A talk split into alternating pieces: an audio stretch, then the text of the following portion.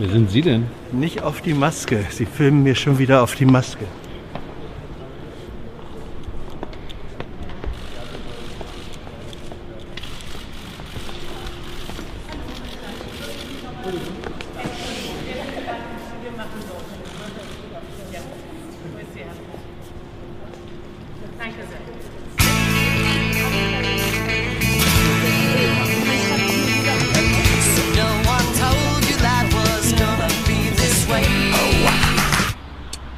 Wunderschönen guten Buongiorno. Willkommen zurück zum Regierungstagebuch. Jetzt haben wir das so lange gema nicht gemacht, dass ich total vergessen habe, was wir hier normalerweise machen. Zum Glück ist Hans wieder da. Vielleicht weiß Hans noch. Nee, Hans weiß das auch nicht, weil ich ja zehn Wochen lang äh, zwar an den Regierungs-PKs teilgenommen habe, aber nur ähm, im Internet, am Stream und so weiter. Äh, wir fummeln uns da jetzt wieder rein. Also Unsicherheiten bitten wir zu entschuldigen. Tyler, was war denn heute los? Ja, genau, das, so war es immer. Ne? Äh, Ich sitze ja hinten und film und schreibe dann immer mit, was so passiert. Und dann lese ich dir das vor. Dann kannst du es kommentieren. Also ging heute los mit dem Yum, Yum, Yum, lecker, lecker. Essen muss schmecken. Ernährungsreport vom äh, Landwirtschaftsministerium. Von, die Landwirtschaftsministerin war da. Und äh, ihr Orakel, also der äh, Meinungsforscher Güllner von Forsa.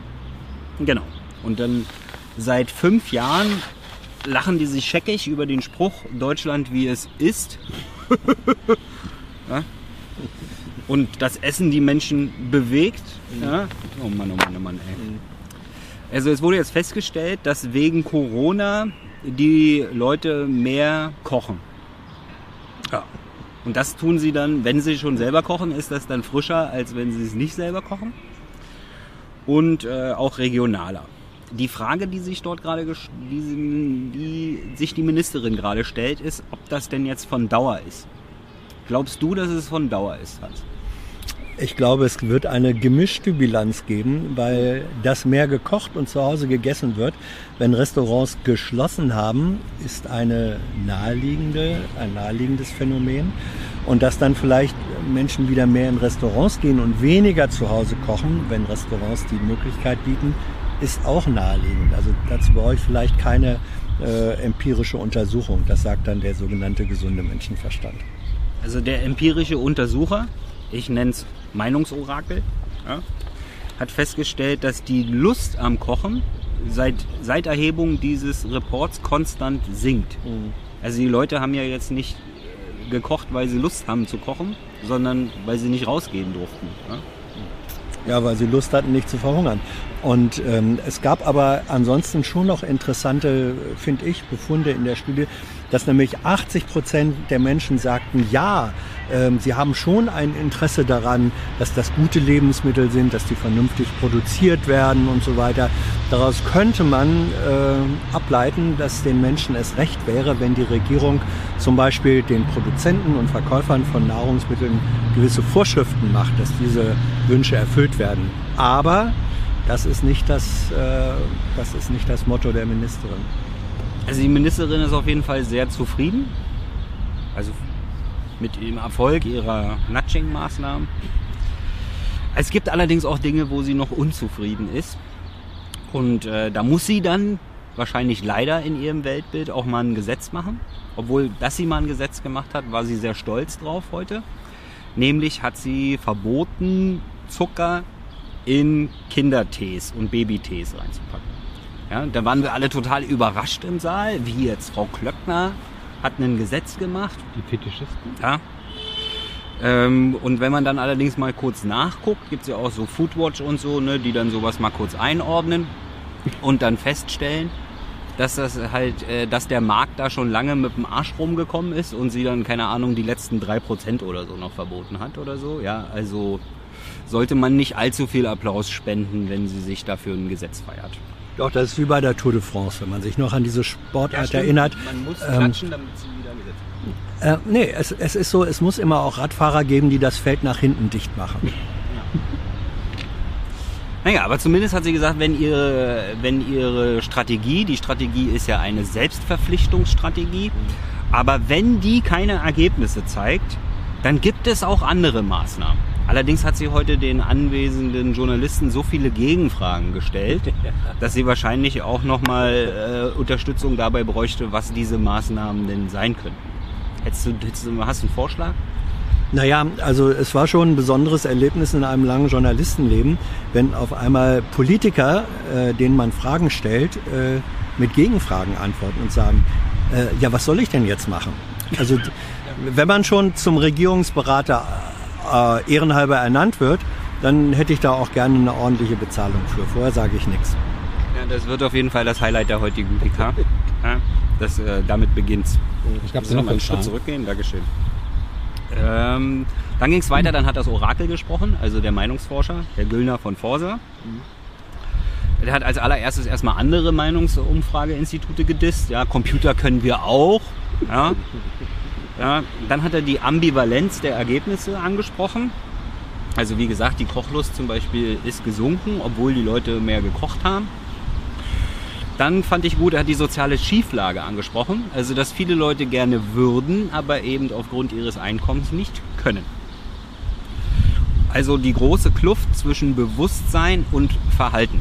Also den meisten Leuten ist das schon bewusst, dass das jetzt vielleicht nicht mein Leben verlängert, wenn ich das esse. Aber wenn ich es mir halt nicht lei- anders leisten kann, dann kann ich es mir nicht anders leisten. Ne? Äh, allerdings, dann hat die Fest Ministerin festgestellt, dass Hoffen nicht hilft. Selbstverpflichtung aber. Ähm, dann hat sie über die Stelle der Zukunft geredet. Da haben wir gleich nochmal, da hat äh, Thilo gleich nochmal nachgefragt, ob diese Stelle denn dann transparent sind, also ob dann der Bürger da vielleicht mal reingucken kann, wie denn sein Essen lebt. äh, Webcams. da gibt es allerdings so Datenschutzbedenken bei der Ministerin. Also irgendwie habe ich da so aus dem rausgehört, dass, dass manche Schweine noch direkt im Wohnzimmer gehalten werden und dass man ja im Wohnzimmer nicht eine Webcam anbauen könnte oder sowas. Ne? Ja, sowas machen nur Schweine. Ja, und dann kam der Knaller, also guckt euch die Pressekonferenz auf jeden Fall an. Ja, äh, Hans hat eine Frage gestellt und die Ministerin ganz verzweifelt, ich verstehe Ihre Vorgaben nicht, was soll ich denn jetzt machen? Was hast du denn gefragt, Hans? Ich hatte gefragt, ähm, ob Sie, wenn die Verbraucher ja den Wunsch haben, ähm, dass die Lebensmittel so und so produziert sein sollen, so, ob das nicht Anlass sein könnte, ähm, Vorschriften staatlicherseits, Vorgaben, Gesetze, wie auch immer, an die Produzenten der Leben, den Produzenten der Lebensmittel zu stellen, damit dann die Ware auch so ist, wie sie gewünscht wird. Und da hat Frau Klöckner äh, das offenbar nicht so richtig verstanden. Und was ich denn jetzt den Verbrauchern vorschreiben äh, wollen würde. Sie geht, ja noch einen Schritt, sie geht ja noch einen Schritt weiter. Sie tut immer so, als wenn alle Fragenden der Meinung wären, als wenn es gar keine Regelung in Deutschland geben würde. Und das erklärt sie dann auch immer. Wir produzieren hier ja nicht im luftleeren Raum. Es gibt ja, ja genau um diese Regelung geht's ja. Sind die scharf genug? Wo kann man da justieren? Macht deinen Job. Ja. Ja, also das war ganz amüsant. Aber wie gesagt, guckt's euch selber an. Wir hatten nämlich noch eine zweite PK heute. Also betont wurde aber vorher noch als äh, Aussteiger, das war auch die letzte Frage, glaube ich, dass wir jetzt Vorreiter werden in Deutschland und zwar beim Ausstieg aus dem Kükentöten. Also nicht, nicht, dass die Küken dann einfach leben dürfen, sondern die werden jetzt quasi schon bevor sie schlüpfen, werden die Eier gescreent und Die männlichen Küken, ne? genau, und dann werden halt die aussortiert. Also gut, dann muss man ihnen nicht mehr den Hals umdrehen danach, aber leben tun sie dann deswegen auch nicht, ne? Ja, weil sie keinen Hals haben, den man ihnen umdrehen könnte. Gut, dann ging es weiter mit der Regierungspressekonferenz. Hast du sie vermisst, Hans? Äh, wen? Frau Klöckner? Ach so, nee, der, die, die, Entschuldigung, wir waren bei der REC-PK. Naja, wie gesagt, ich hab's ja immer im Stream, ähm, hab ich ja, war ich ja Teilnehmer. Äh, Warst du einer dieser Chat-Frager? Ich war gelegentlich auch einer, der Fragen da reingespielt hat, aber man kann ja auch Fragen noch an andere Kollegen direkt stellen, die sie dann unter ihrem Namen einbringen. Das ist auch passiert. Kennst du da Kollegen, oder? Ähm, ich bin ja lange im Geschäft und den einen oder anderen kenne ich, ja. Und ähm, ich habe aber natürlich die physische Anwesenheit schon vermisst. Das ist, das ist was anderes, eindeutig. Was haben wir denn verpasst? Ich war ja immer physisch anwesend. Äh, mit Abstand zu den Kollegen natürlich. Äh, was wir verpasst haben, ist Herr Seibert wieder grinsend wie ein Honigkuchenpferd reinkam. Also das habe ich wirklich lange nicht erlebt. Ja? Er war ganz stolz heute. Er hat äh, das Logo und das Motto der kommenden EU-Ratspräsidentschaft von Deutschland vorgestellt. Das Motto ist, haltet euch fest, gemeinsam Europa stark machen. Ja? Das Logo ist ein sogenanntes Möbiusband. Ja, also zwei Mathematiker haben es gleichzeitig erfunden. Herr Möbius, nach dem Möbius wurde es, nee, ein Physiker und ein Mathematiker haben es gleichzeitig unabhängig voneinander erf- erfunden. Und Herr Möbius hat dann den Zuschlag bekommen und es wurde nach ihm benannt. Irgendwie so ein Band, was sich an zwei Stellen irgendwie so dreht, dass es so aussieht, als wenn es kein Oben und Unten geben würde. Da hast du dann auch, naja, Hat dich das beeindruckt, Hans? Ja, in gewisser, in gewisser, Kunstkenner. ja, als Kunst, na, ja, also ich fand das Möbiusband immer eine hochdelikate und interessante Form grafischer Darstellung. Und, ähm, aber Seibert sagt dann auch irgendwie, naja, das würde eben, das sei toll für Europa, weil man sieht äh, es praktisch immer sozusagen von einer Seite. Ähm, und er wollte damit ausdrücken, wir einigen uns dann so, dass wir, es gibt die eine europäische Ansicht. Aber wenn man die Wortwahl, ich glaube, sie war wirklich, man sieht es nur von einer Seite, das ähm, legt dann nahe zu fragen, ist es nicht aber gut, wenn man Dinge auch gelegentlich nicht nur von einer Seite, sondern von anderen. Ja, aber es ist die deutsche Ja. Ratspräsidentschaft, Hans. Natürlich, natürlich. Und äh, die deutsche Ratspräsidentschaft, die ist natürlich völlig anders oder wird unter, das ist auch so, wird anders laufen, einen anderen Schwerpunkt haben, als man sich das noch vom Vierteljahr gedacht hat. Das ist nämlich jetzt sozusagen eine Corona-Ratspräsidentschaft, egal äh, wie man das äh, dreht und wendet. Und ähm, da war dann schon auch die, die Frage, ob damit andere Themen, die auch wichtig wären, Außenpolitik und so weiter, ob die dann hinten runterfallen. Ich habe gerade nochmal bei Wikipedia nachgeguckt. Also das, die, das Möbiusband ist eine Fläche, die nur eine Kante und eine Seite hat. Sie ist nicht orientierbar.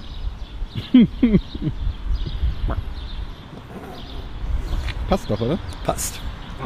Gut. Also nachdem das so abgefeiert wurde, ähm, ging es um Libyen.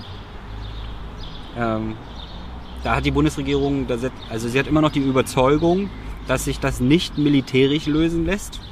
Allerdings hat sie sich noch nicht bei den Beteiligten des Krieges durchgesetzt oder des Konflikts. Jetzt, äh, dann gibt's natürlich immer so die Fragen, die dann kommen, weil ja auch oder der eine oder andere europäische Partnerstaat dort mitspielt und Waffen exportiert an Beteiligte. Ob man da nicht vielleicht ein bisschen mehr machen könnte oder so. Aber da kommt nicht wirklich mehr. Ne? Also Druck auf Frankreich gibt's jetzt, habe ich jetzt nicht rausgehört.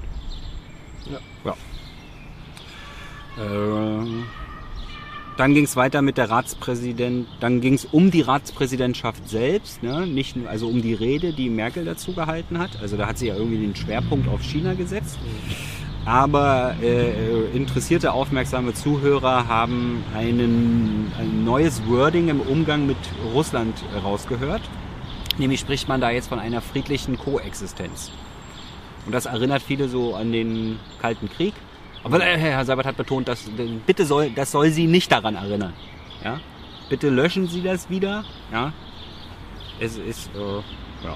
Also wir, Hast du gelöscht, Hans? Ja. Wir schrecken uns jetzt einfach atomar ab gegenseitig und koexistieren dann friedlich. Ja?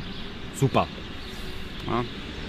Ja, also äh, friedliche Koexistenz war für die etwas Älteren unter uns wissen noch, das war so ungefähr der Zustand. Man steht sich eigentlich in erbitterter Gegnerschaft gegenüber. Man würde so, man würde so gerne dem anderen eins in die Fresse hauen, äh, verzichtet aber darauf, es zu tun, weil der könnte einem dann auch in die Fresse hauen und das nennt man friedliche Koexistenz. Dafür braucht man Atombomben, oder? Also zumindest atomare Teilhabe, wie das ja bei der Bundesregierung so verniedlicht heißt. Es hilft jedenfalls. Ja, hilft. Es hilft. Aber war die Bundesregierung nicht gegen Atomwaffen? Ja, war. Nee, nee, ist gleichzeitig. Ach so. Ja. Also wir sind gegen. Atomwaffenfreie Welt, Hans. du. Genau. Ja, ja. Aber dafür müssten ja alle. Wir haben ja gar keine. Also wir können ja dagegen sein Und Doch. und dann irgendwie daran teilhaben, dass die, die es noch haben, uns beschützen vor Wir Russland. Haben keine. wir haben, wir nee, haben wir keine. haben keine. Hab ich Wir haben, nee, eben, weil Thilo sagte doch, nein, wir haben wir, keine. wir haben amerikanische Atombomben in Deutschland, die auch von Bundeswehrfliegern eingesetzt werden können. Ja, aber nur mit Zustimmung äh, sozusagen. Wir haben keine, ähm, das ist ja noch nicht mal ein Leasingverfahren. Mhm. Also äh, ne? sondern wir, wir sind Stationierungsort, wenn du so willst, aber wir haben nicht. Also, aber zumindest äh, verdichten sich die Hinweise russische Hacker am Bundestagshack. Äh, Ja. ja, kriege ich irgendwie, müssen wir noch so ein Ironiescreen drüberlegen gerade. Auch warum? Also da wird jetzt darüber geredet, ob die, ob Deutschland das erste Mal das EU-Cybersanktionsregime äh, zur Anwendung bringt. Ja, genau deswegen. Dann ist immer die Frage, wurde der äh, russische Botschafter jetzt zum Gespräch gebeten oder wurde der einbestellt? da musste sich auch Frau Adebar das Lachen verkaufen. ja, im Grunde hat sie gesagt, ich habe hier ein Angebot für Sie, das Sie nicht ablehnen können. Komm doch mal rüber, Sie- Mann. Komm doch mal rüber. Ja. Dann ging es weiter mit Termin. Da ist mir aufgefallen, dass sehr viele nicht presseöffentlich sind. Aber so ist das halt im Maschinenraum der Regierung. Ja. Da haben wir nicht reinzugucken.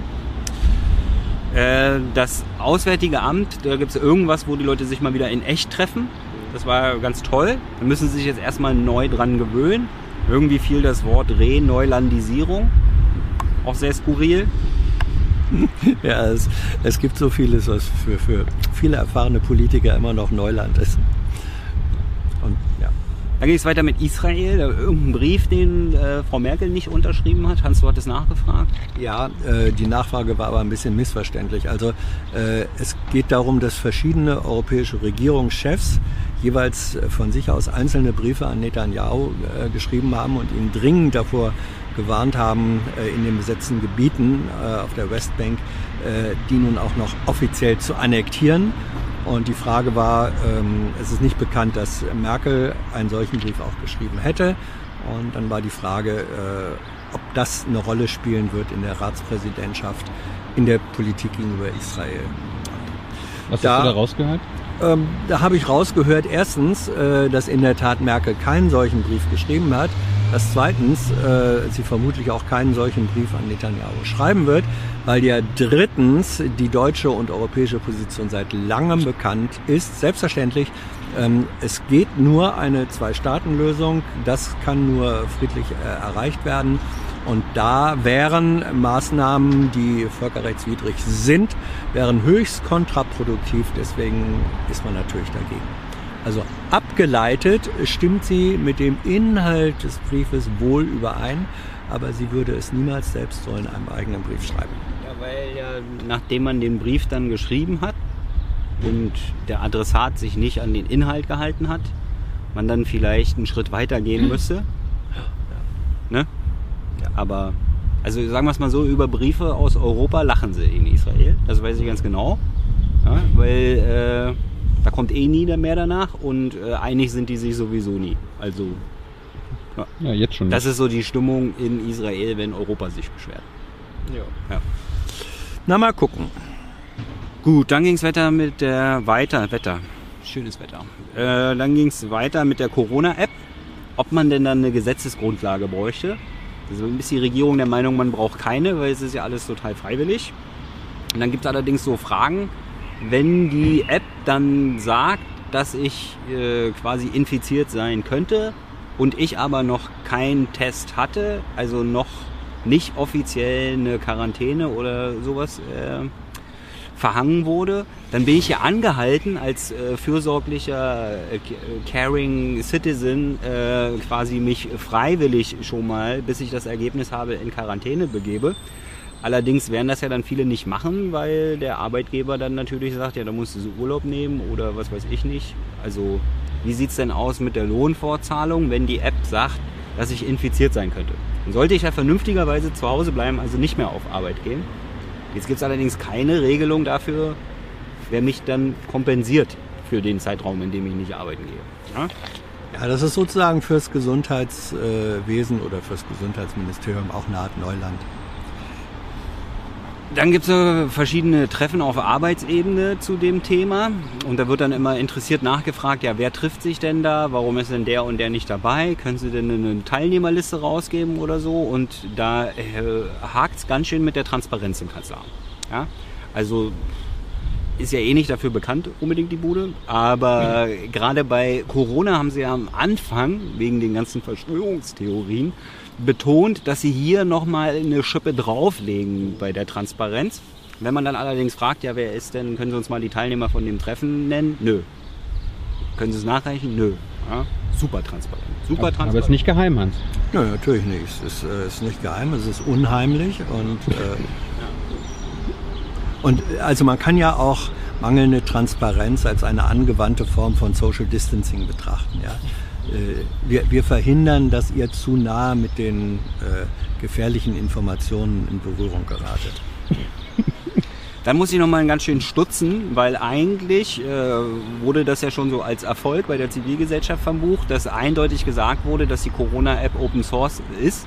Ja, und äh, erste, Pro erste Programmentwürfe wurden dann ja auch auf den jeweiligen Plattformen zur Auswertung online gestellt. Jetzt stand die Frage heute im Raum, ja, wird denn dann am Ende die App selbst, wenn die dann fertig ist, auch Open Source sein?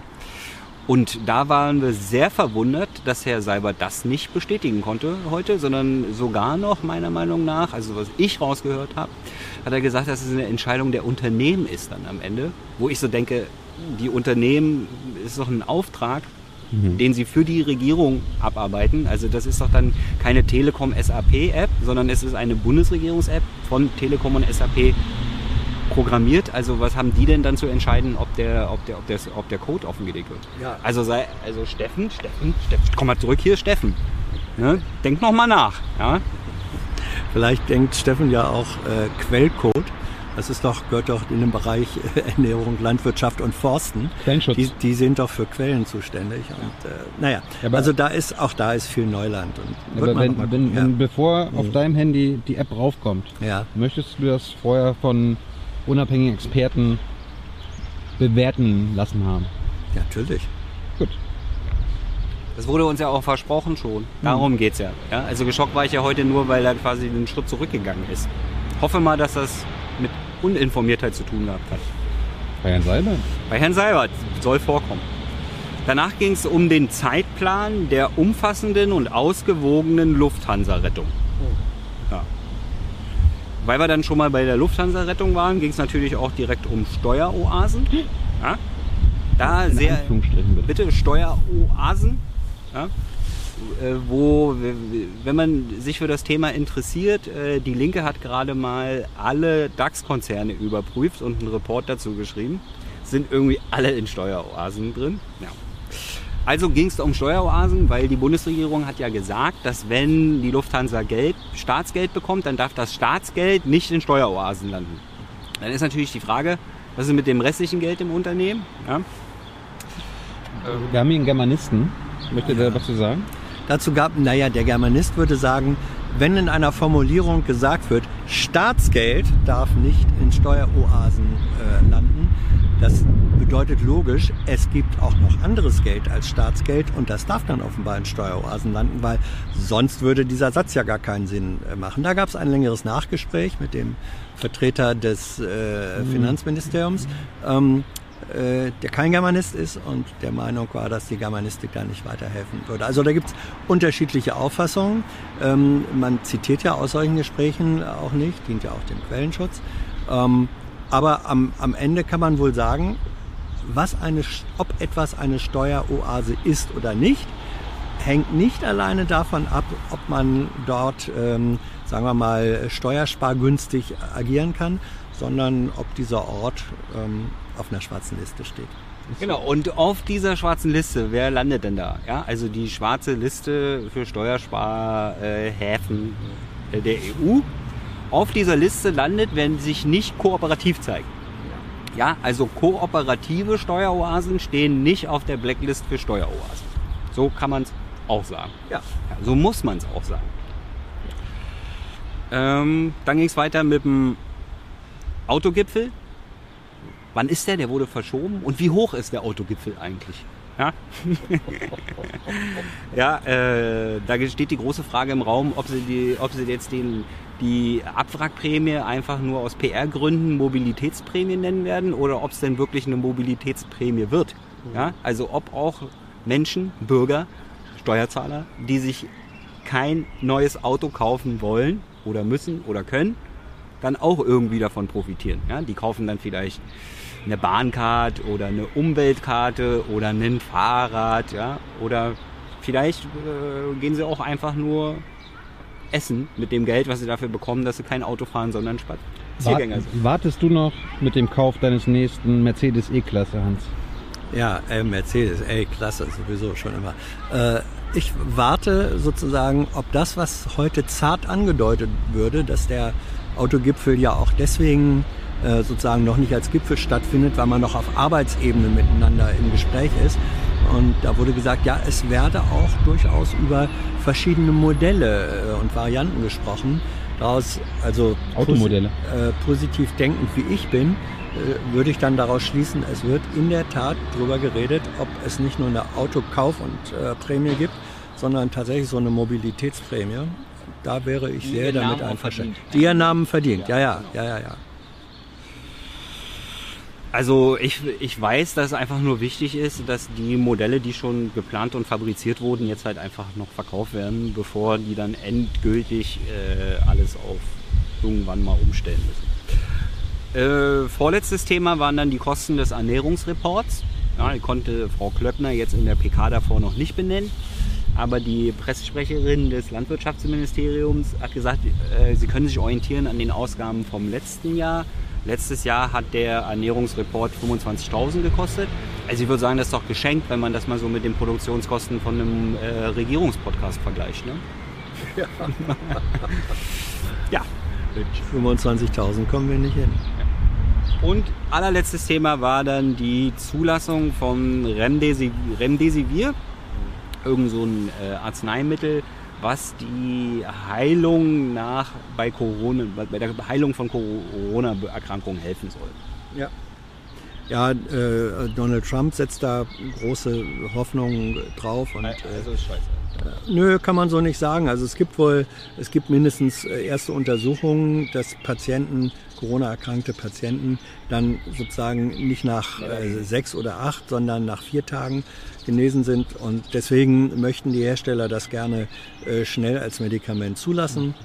Ähm, aber äh, dafür ist die Europäische Arzneimittelagentur zuständig und es gibt Warnungen vor einer zu schnellen Zulassung durch die ähm, Arzneimittelbeauftragten der deutschen Ärzteschaft.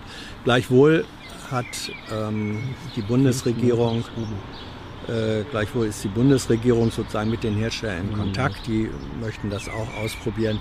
Also das ist eine etwas unklare Lage. Aber das Zeug ist ähm, also die Nebenwirkungen sind einfach noch nicht bekannt und das spricht gegen eine großflächige Zulassung zumindest.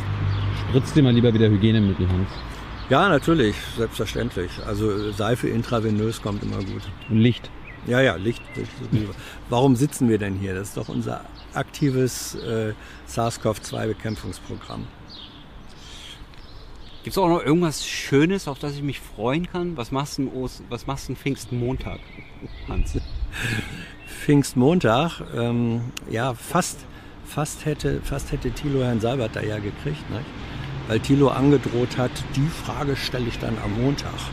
Und dann sagte Seibert, und da hat er wirklich einen lässigen, äh, da, da hat er, ja, da hat er einen, hat Seibert einen lässigen Punkt gemacht und immer sagte, das wird eng, das wird eng nächsten Montag, weil das ist Pfingsten. Also Worauf ich eigentlich hinaus wollte, wo ich allerdings gerade vergessen, äh, durcheinander gebracht habe, das Jung und Live ist ja mal mit Hans als Co-Moderator und mal mit Wolfgang. Und am Montag ist nicht Hans dran, sondern Wolfgang. Deswegen ist er jetzt nicht direkt darauf eingegangen. Am Montag geht's weiter mit Herrn Skobel. Freut euch, Pfingstmontag ist gerettet. Ja, absolut. Ähm, da bin ich auch sehr froh, dass ich nicht dabei bin. Äh, nein, weil mir das die, zugucken kannst. weil ich, weil ich in Ruhe zugucken kann. Und äh, Du kannst eine Frage stellen im Chat, Hans. ja, So wie du das bei der BBK machst. Wenn ich dich nicht blocke oder verarsche im Chat. Ach, du bist das? Das bin ich. Hallo. ja. Ja, ja, im Chat tritt er hier auf unter dem Pseudonym Thilo Jung. Ja, Der, der Kanal heißt ja Tilo Jung. Deswegen stelle ich immer gleich am Anfang klar. Ja. Wir, sehen, wir sehen uns im Chat. Wir sehen uns nicht im Chat. Bleib gesund, Hans. Jetzt gehen wir einen Schritt zurück, damit die Leute sehen, dass wir hier Abstand halten. Ja.